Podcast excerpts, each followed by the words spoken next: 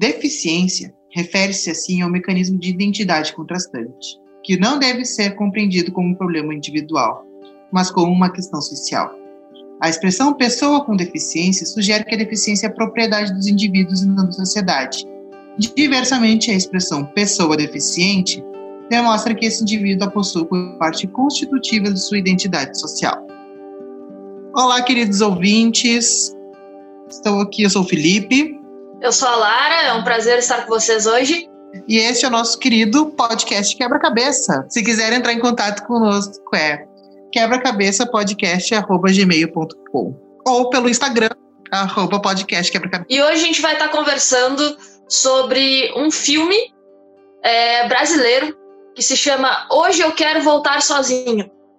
Ele é a história de um garoto cego e é por isso que a gente começou com esse breve trecho sobre pessoas deficientes e sobre a diferença de, do termo pessoa deficiente e pessoa com deficiência. Eu me esqueci de citar no depois que eu terminei de ler o trecho que esse foi retirado do livro Deficiência da Débora Diniz, que eu acho que é importante a gente sempre falar bem sobre os autores, né?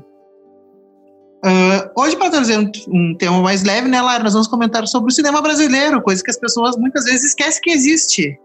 Esquece que existe a gente tem filmes ótimos dentro do cinema brasileiro. Esse é um deles que aborda um tema muito interessante e de uma forma muito bonita. Para além dos temas é, que o filme é, trata, e a gente vai falar de algo mais leve, mas nós dois sempre podemos problematizar qualquer coisa e a gente vai problematizar em cima desse filme também. É, em si, o filme é muito bonito. O filme tem uma história muito linda e uma forma muito delicada de contar essa história e uma naturalidade para abordar certos temas que eu, eu gostei muito de ver. É um filme mais simples, é diferente desse dos mainstreaming que a gente chama, tipo, não é tudo da Marvel, gente, basicamente o que eu quero dizer, não é uma produção hollywoodiana, mas é um filme muito bom, com uma mensagem muito bonita e uma história bem construída. Eu, para inteirar um pouco, sem dar spoiler sobre o filme, eu vou ler a sinopse do filme, para as pessoas conseguirem mais ou menos nos acompanhar o que a gente está falando e plantar a sementinha da curiosidade na cabeça do ouvinte. Mas vamos deixar uma coisa clara: esse filme saiu já há um bom tempo e como nós vamos discutir algumas tramas do filme e alguns pontos interessantes do filme, vão haver spoilers. Talvez a gente não conte a história inteira do filme, mas é impossível falar sobre o filme e debater sobre coisas que ele trata sem trazer alguns spoilers. Então, fica avisado. mas vão assistir o filme e vão dar audiência para esse filme que é muito bonito. E para quem quiser saber, ele está disponível na Netflix. E também nas plataformas online, pelo que eu dei dando uma olhada. E tem um curta dele que foi antes do filme, que é Hoje Eu Não Quero Voltar Sozinho, sozinho que está disponível no YouTube e tem 17 minutos. Leonardo, um adolescente cego, tenta lidar com a mãe, super protetora, ao mesmo tempo que busca sua independência. Quando Gabriel chega ao seu colégio, novos sentimentos começam a surgir em Leonardo, fazendo que ele descubra mais sobre si mesmo e sua sexualidade. Essa é a sinopse do filme. E eu gostaria de abordar uma, um tema que já está na própria sinopse, que é superproteção de pais. A gente sabe que pessoas deficientes têm, o, têm o, todo o ponto negativo da sociedade, né? De não serem consideradas normais, como a gente já tinha trabalhado no outro podcast. E os pais superprotetores é que eles querem fazer de tudo para incluir seus filhos da melhor maneira na sociedade, mas não tem uma boa expectativa para isso. Ao mesmo tempo, esses pais é, eles querem o melhor para os seus filhos, mas eles duvidam da capacidade dos seus filhos para algumas coisas. Eles querem proteger os filhos, e aí, nesse caso, os pais querem proteger o protagonista por ele ser cego, eles se preocupam se ele sai na rua e não avisa, se ele não atende o telefone. Ao mesmo tempo, o garoto é um adolescente. E é normal, um, adolescente fazer besteira. E dois, o adolescente ele quer ter certa individualidade, certa independência e poder fazer as coisas por ele mesmo. E uma deficiência é, traz certas limitações, mas não te impede de ter uma vida e de aprender a ter uma vida e fazer as coisas sozinho.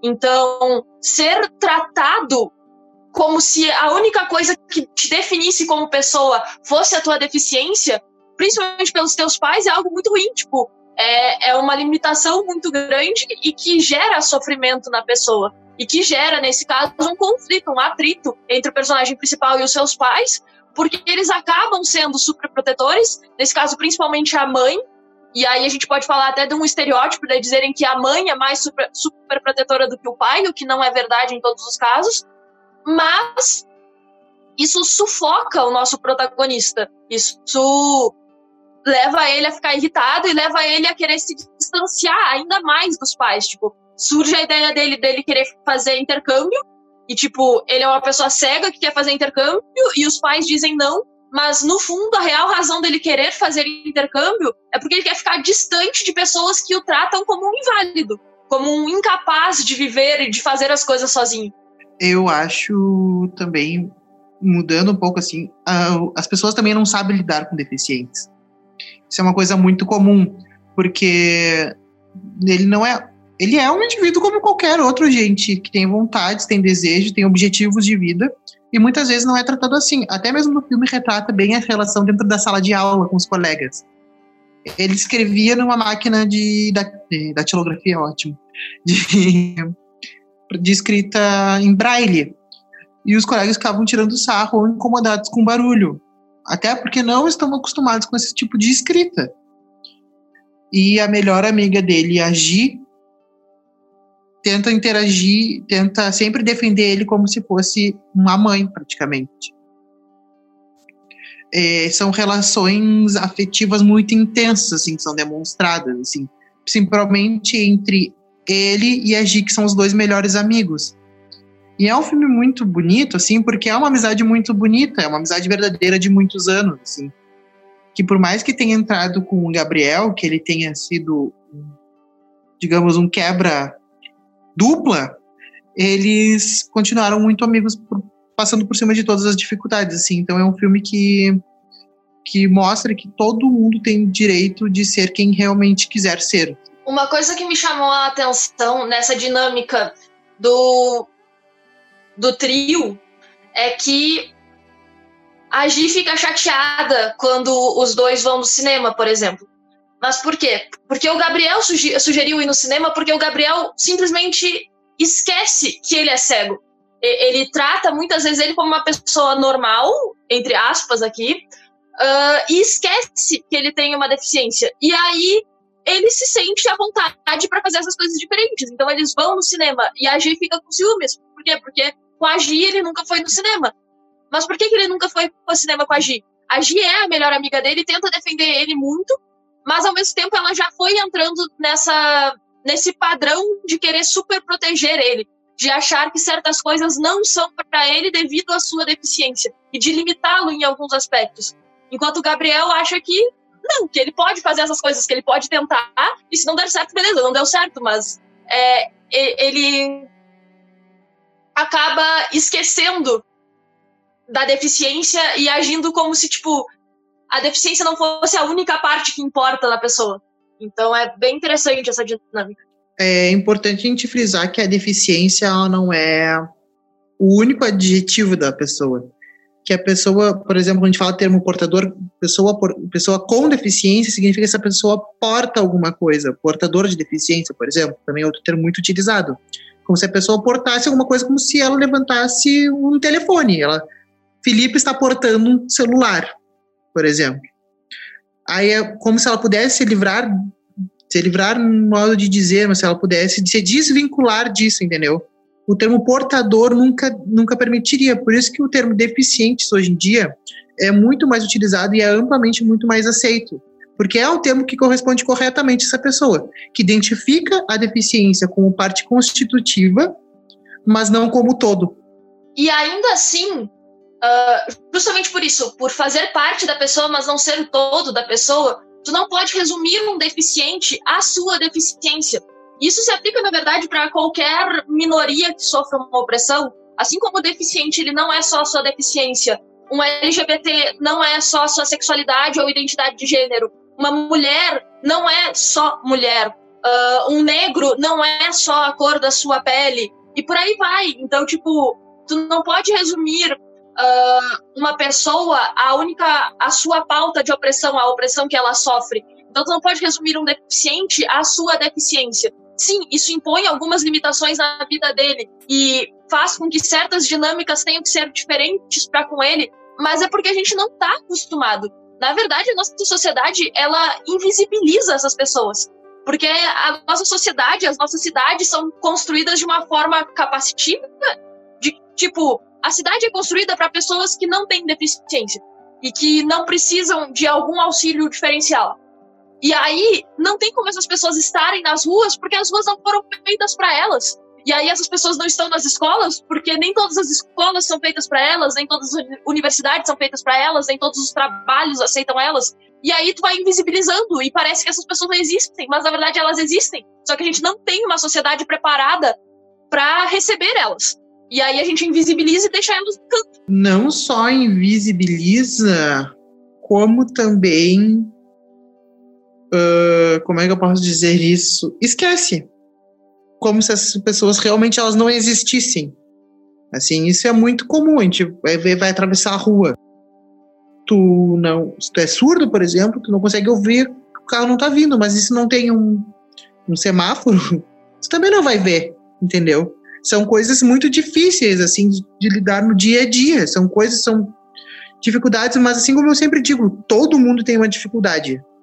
Pode não ser psicológica, pode ser não, não ser física, mas pode ser financeira, pode ser uma dificuldade intelectual. Eu, por exemplo, sou péssimo em matemática e sempre fui. né, Lara? Eu bem sei disso. mas eu sempre fui muito bom em matemática. e a pessoa acaba se formando em direito. Lógica nenhuma, mas é isso. Né? Mas tudo bem. A gente sempre acha que que o, o, a gente é muito individual, sendo que nós somos pessoas extremamente, toda a nossa sociedade é extremamente coletiva, mas nós acabamos pensando individualmente em algumas questões. E essas questões de cidade, planejamento arquitetônico, urbanístico, é sempre muito individualizado do pensamento de uma pessoa só. Então acaba meio que sendo, se a pessoa não tem contato com deficiente ou qualquer outra pessoa que não seja do meio dela, acaba não prestando atenção em algumas coisas. Um ponto interessante é que a pauta da deficiência ela entra como mais uma das chamadas pautas identitárias. E hoje a gente tem um problema de que as pautas identitárias são tratadas como menos importantes do que a pauta de classe. Na minha opinião, elas não são menos importantes nem mais importantes.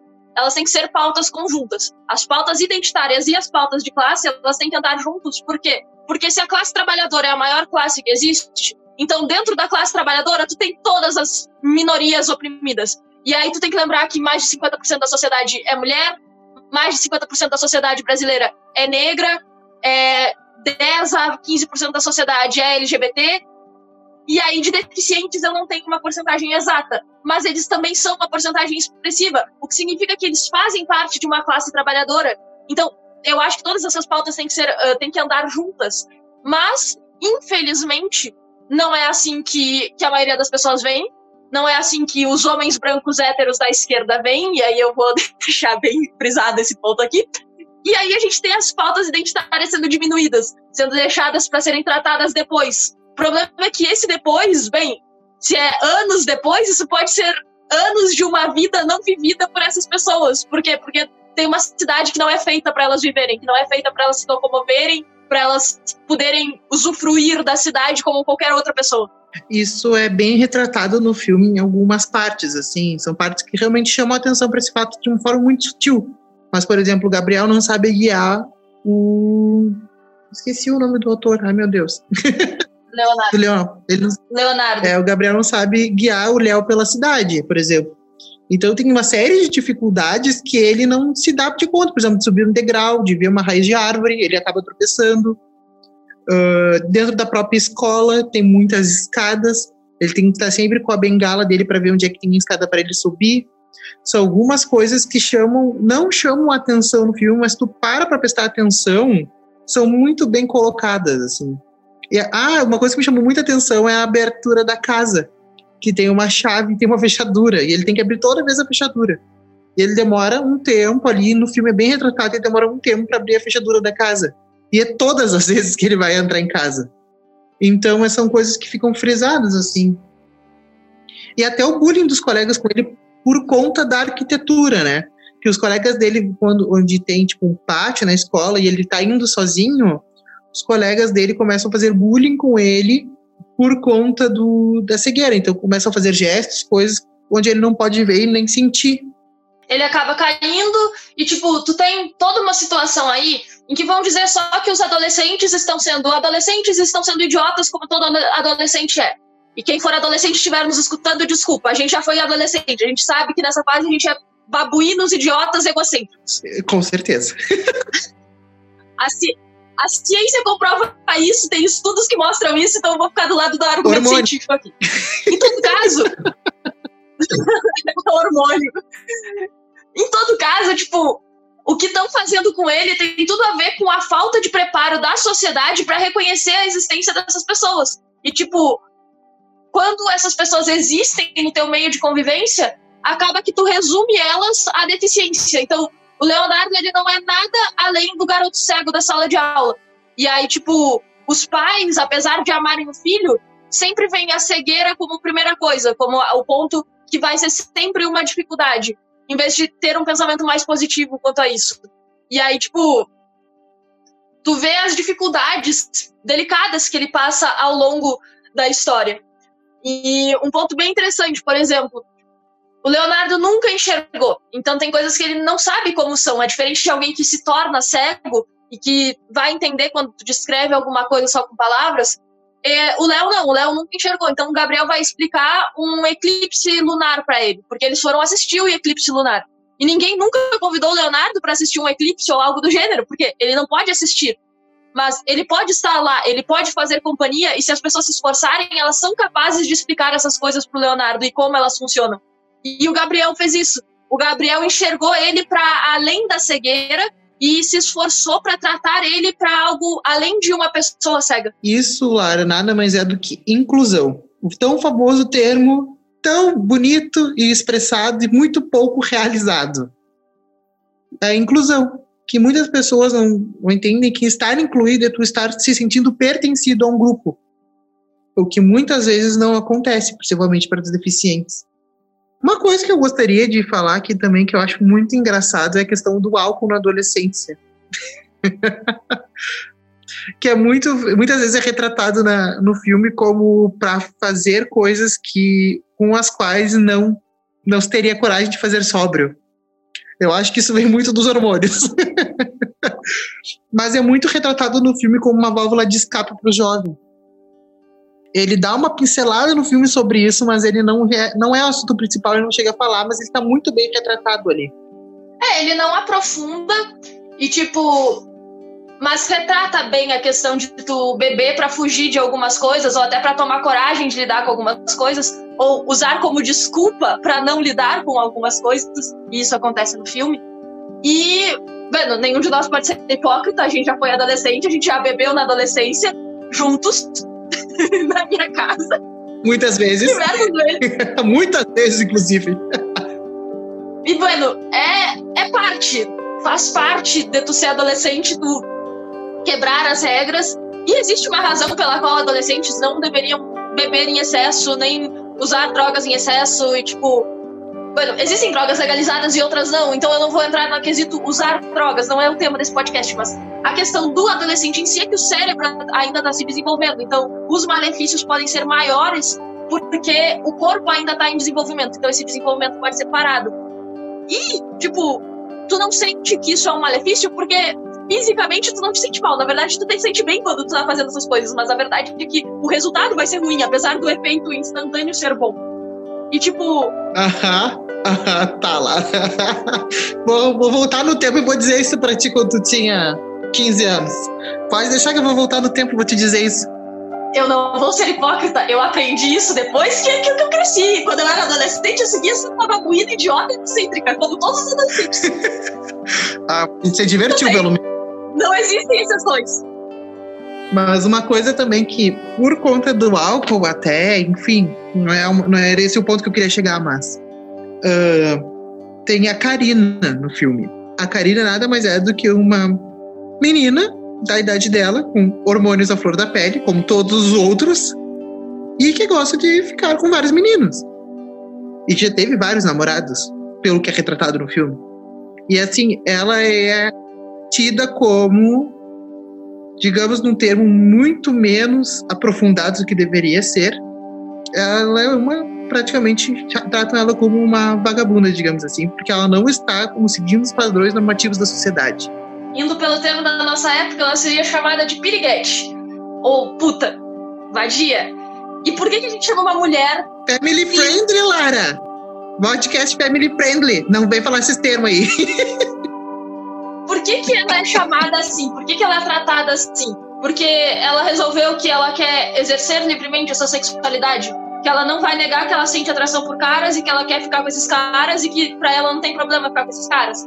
E aí quando tu, se tu trocasse o que ela faz por um personagem masculino, esse personagem masculino ele seria um garanhão, ele seria o pegador e não teria nada de errado ele ser assim. Na verdade, a sociedade espera que a maioria dos, dos rapazes seja assim, seja um pegador e pegue várias e fique com várias. E aí a conta não bate, porque se tu quer que os caras peguem várias mulheres, mas as mulheres não podem ficar com várias, vários caras, senão elas são putas.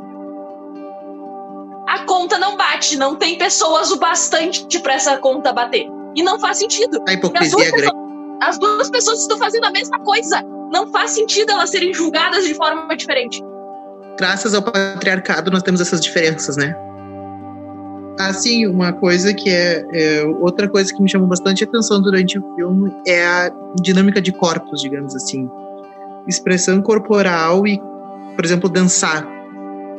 Como dançar é significativo para uma pessoa cega, porque como ele nunca viu, ele nasceu cego, ele nunca viu uma dança, ele não sabe dançar. Por isso que o tipo de música favorito dele é música clássica, porque ele não precisa se expressar corporalmente, por mais que os dedinhos dele sejam dançantes.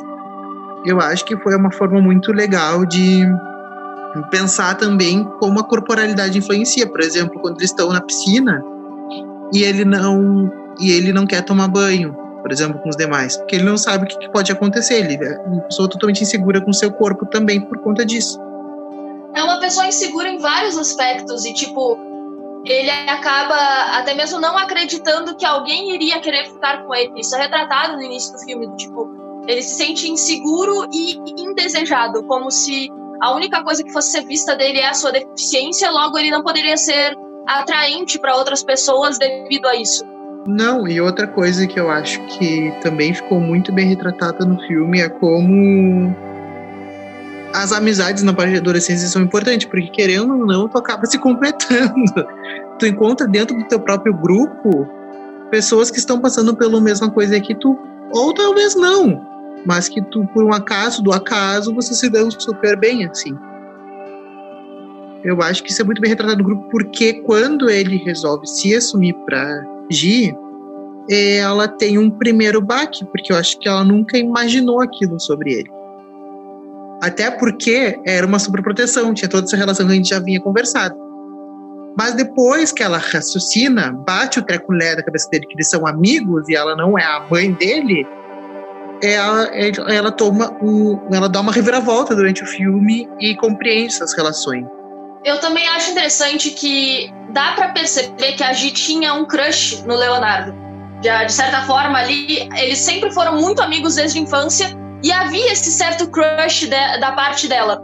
Então, quando ele admite que ele tá apaixonado pelo Gabriel para ela, o primeiro movimento dela é se afastar. Ela se afasta e, e ela deixa ele sozinho. Mas depois, quando ela retorna, ela retorna de uma forma de que tá tudo bem. Então, o que ela teve que aceitar foi muito mais de que, bueno, o amigo dela não é apaixonado por ela também, e talvez ela nem fosse tão apaixonada assim pelo amigo. E não, apesar, isso é uma coisa que eu gostei muito. Apesar desse filme se enquadrar como um filme LGBT por tu ter um casal de dois rapazes, ele não é um filme que trata sobre o fato deles serem gays ou deles terem um relacionamento esse não é o ponto central de discussão da história. Então, a, a forma que a Gi reage ao fato dele admitir que gosta de um cara, é, ela se afasta primeiro porque ela tinha um crush nele e porque meio que ela teve que lidar com algumas coisas ali, mas depois para ela tá tudo bem. Ela aceita numa boa e ela incentiva ele a ir falar com o Gabriel. E, e ela fica feliz depois por eles estarem juntos. Então eu achei isso muito bem retratado, porque nem toda a história de um LGBT precisa ser sofrida e em volta de grandes sofrimentos. Tipo, isso é parte das nossas, das nossas histórias muitas vezes, mas não precisa todo filme ser assim. Então eu achei muito interessante a delicadeza em que isso é abordado e o fato de que isso nunca é tratado como um grande problema. Apesar de tu ter os colegas do Leonardo e do Gabriel fazendo bullying em um certo momento uh, pelo fato deles de acharem que eles são um casal, no final, quando eles são um casal de fato. E não dá spoiler! Não, Lara, não! Momento não, spoiler, Lara, não vamos conta, contar no final do filme. E é isso. No final, Não, quando eles não seguram conta. mãos e.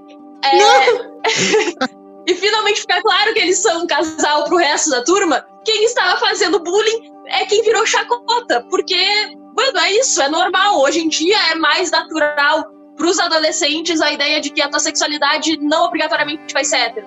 Então, tipo, eu gosto da naturalidade, da, da delicadeza em que o filme trata sobre esses assuntos.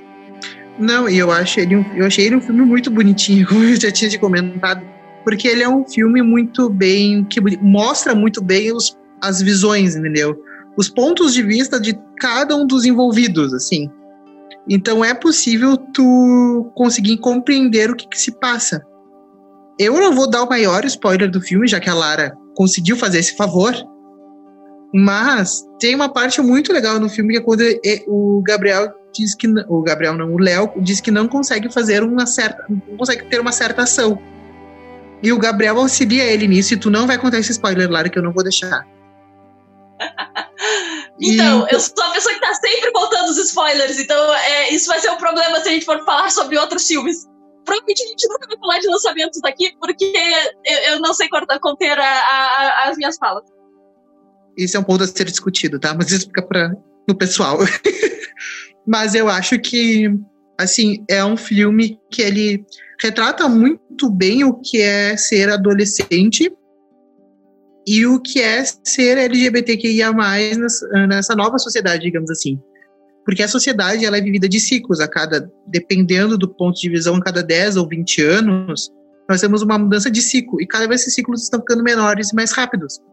Então, essa mudança está acontecendo de uma forma muito rápida. Então, ser LGBT, sei lá, nos anos, se, digamos, 2015, que seja o lançamento do filme, que eu não vou me lembrar agora direito, mas já é um outro ciclo, entendeu?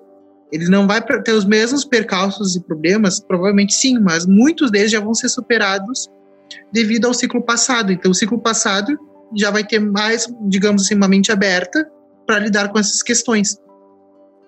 No- nesse caso, no filme, tipo, não retrata a questão dos pais, então talvez possa se supor que os pais ainda seriam um problema, algum percalço nessa questão do do Léo ser gay, mas os colegas não são um problema. Tipo, foi bullying até o momento em que passou a ser verdade aquele relacionamento. Quando aquele relacionamento foi verdade, ele deixou de ser bullying, porque para os colegas que estão na mesma faixa etária, isso já passa a ser algo que, que é tratado com maior naturalidade. E até uma cena que ficou assim bem explícito que a pessoa entendeu foi o- uma cena da avó dele. Que ele pergunta como é que foi a paixão, como é que funciona esse sentimento. Não foi a primeira vez que ela viu o avô dele e ela comenta. E nessa mesma cena chega o Gabriel. E tipo, a avó acaba entendendo o que estava acontecendo ali, entendeu? E ela não fica chateada ou expressa alguma reação, muito pelo contrário, ela fica feliz de ver que o neto está bem. Particularmente, eu acho esse um filme bem representativo, porque, para além de uma questão LGBT, ele representa um LGBT deficiente. E isso é importante, porque às vezes dentro da comunidade LGBT, ela parece que não é LGBT, ela é GGG, e tudo que tu fala é sobre o gay branco de classe média. Cis também, vale sa- ressaltar. E que não é, de- e que não é deficiente. Então, é muito interessante tu mostrar que existe dentro dos LGBTs pessoas que, eu vou dizer pessoas com deficiência, porque eu sou do juridiquês e no juridiquês é ainda assim que se fala, mas, então, pessoa, uma pessoa deficiente também pode ser LGBT. Então, tipo, é, diferentes tipos de opressões e de questões vão fazer parte da tua identidade e elas se intercalam. Então, eu acho esse um filme extremamente representativo e, ao mesmo tempo, ele não é um filme cheio de tensões, ele não é um filme pesado. Na verdade, ele é extremamente leve de ver. E é isso que eu gostei tanto na história, que ele é muito delicado para se assistir e muito gostoso de se assistir. Tu não fica, tu não termina ele se sentindo mal, por exemplo. Não, e ele é um filme, como é que eu posso dizer? Ele é um filme bom de tu assistir, te dá vontade de tu assistir, dá vontade de assistir de novo, porque ele te passa uma sensação boa, assim, sabe? De que as coisas vão se resolver, que tudo tem um jeito. Digamos assim, mas não era isso que eu queria falar e eu acabei me esquecendo. Mas o que me passa, assim, é uma sensação de que tu não precisa ser uma coisa que tu não é só para agradar os outros, entendeu? Tu pode te abrir, te expor e continuar sendo a mesma pessoa que tu é, que tu sempre foi. Eu acho que o filme passa a sensação a partir do momento que uh, ele entende e se aceita do jeito que ele é. Eu, em resumo, eu gostei muito do filme, eu gostei muito de todas as esferas de representatividade do filme apesar do elenco ser majoritariamente branco, mas tudo bem, aí a gente lembra que o filme foi feito em 2015 e que isso é uma pauta que ainda é debate até hoje em dia, né? Então, a gente aceita. Não é perfeito, nenhum filme é, mas esse filme foi muito bom. E, mano, eu acho que é isso. Eu acho que esses são meus últimos comentários em relação ao filme. Não, eu não tenho mais o que comentar, apenas dizer vão lá assistir e aplaudir essa, essa produção brasileira que é impecável, assim como todos, tantos outros filmes que a gente tem que são muito bem produzidos e que tem um, uma delicadeza, uma sutileza para falar de temas sérios e assuntos importantes que têm que ser conversados e debatidos e que são muitas vezes esquecidos no churrasco. Bueno, eu acho que é isso. Foi um prazer ter vocês conosco hoje. É, foi muito legal debater esse assunto e a gente vê vocês no nosso próximo podcast daqui a uma semana, talvez um pouco mais. Um beijo. Beijinhos. Beijo, beijo.